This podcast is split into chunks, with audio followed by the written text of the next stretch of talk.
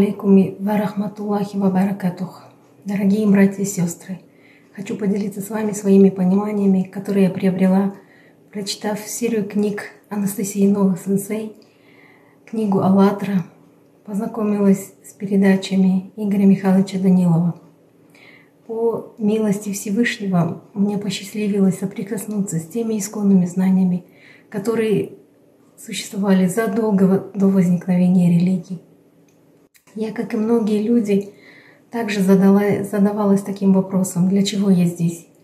Если я здесь существую, значит, для чего-то я предназначена, что-то я должна выполнить, какую-то миссию.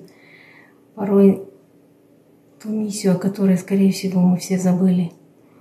И был вот этот поиск, был э, тот душевный всплеск.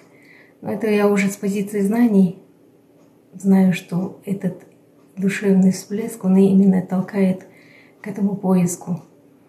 И я начала изучать суры. И лет в 25 мне попалась в руки книга хадисов. Я ее читала. Читала, чтобы получать знания, чтобы... Я ведь мусульманка, я на правильном пути, я развиваюсь. Но не было вот того удовлетворения. И снова поиск. Уже несколько лет спустя я пошла в мечеть, начала изучать арабскую письменность, читала Коран на арабском языке, встала на пятикратный намаз, но опять же не было того желаемого счастья, потому что в намазах отвлекали мысли, мысли шли потоком, и было вот это непонимание, как же так? Я встала, чтобы выйти на связь со Всевышним. И тут вот эти вот отвлекаловки, мысли. Также в процессе моего такого духовного развития усилился нафс. Постоянно что-то нужно. Вот именно нужно, и это жизненно необходимо, без этого не обойтись. Мелкие хочушки, желания. Также появился страх страх за будущее, за детей, за семью. И в намазях, конечно, просила только одного – материальных благ. И в 2015 году мне посчастливилось э, прочитать серию книг, познакомиться с передачами с участием Игоря Михайловича Данилова. И вот как раз-таки из передач я узнала, кто такой мусульманин. Ведь первое, что постигает человек — на пути к миру духовному, это то противостояние, которое оказывает его действием, духовным действием, сатана. Почему? В мыслях, в проблемах, которые начинают возникать вдруг резко, отвлечениях, ну и банальное нежелание твоего же сознания и даже внутреннее отторжение от того же намаза или той же молитвы или той же практики. Или сразу появляются дела, которые более важнее. Важнее чего? Важнее жизнь. Дела какие? Дела земные, временные. Но ведь так. Что может быть важнее общение здесь и сейчас с Конечно. духовным миром. А это почему? Потому что люди не чувствуют, и они делают это умом. Угу. Но первые шаги, они должны идти умом. А как по-другому? Но весь смысл заключается не в том, что просто, ну, скажем, преклоняться или стучать лбом о пол и изображать из себя святость. Как физкультура, да? А смысл заключается в том, чтобы настолько победить сатану, чтобы перед ногами Аллаха кинуть всех бесов в голове и само тело земное подавное. Вот в этом смысл. То есть заставить демона поклоняться? Преклониться преклониться перед собой, перед личностью и преклониться перед Аллахом. Вот это и есть мусульманин. А, истинное слово мусульманин. Мусульманин — это поклоняющийся.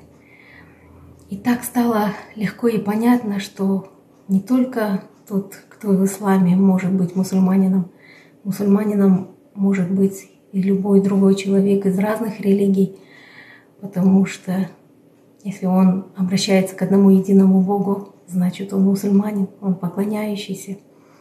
И вот такие высказывания, что спасутся они мусульмане, вызывало непонимание и как-то было не по себе, потому что столько хороших людей на свете, которые по первому зову бегут на помощь. И как так спасутся одни мусульмане? И после того, как узнала истинное значение слова «мусульманин», все стало на свои места. И просматривая передачи, прочитывая книги, я получала ответы на свои волнующие вопросы. Ведь на протяжении всей, существования всей нашей цивилизации приходили пророки, и они говорили об одном и том же. Они говорили об Аллахе, о Боге, а, как бы кто его ни называл в своих религиях, они говорили о любви, о той истинной чистой любви. И последний пророк, саллаллаху алейхи вассалям, внес в мир ислам. Ислам в своей чистоте. Но не тот ислам, о котором сейчас говорят, что ислам это насилие, терроризм, а, порабощение женщин. Нет, вот именно тот чистый ислам, именно чистоту которого на сегодняшний день приоткрыл имам Махди. И многие мусульмане говорят, что нужно жить по, по Корану и Сунне. Но на самом деле никто не живет по Корану и Сунне. В жизнеописании пророка именно описывается, как жил пророк, как он общался с людьми, что он говорил, как он говорил. От него исходил вот тот нур, нур, о котором говорят, что человек светится изнутри. От него приятно пахло розой, возле него было приятно находиться.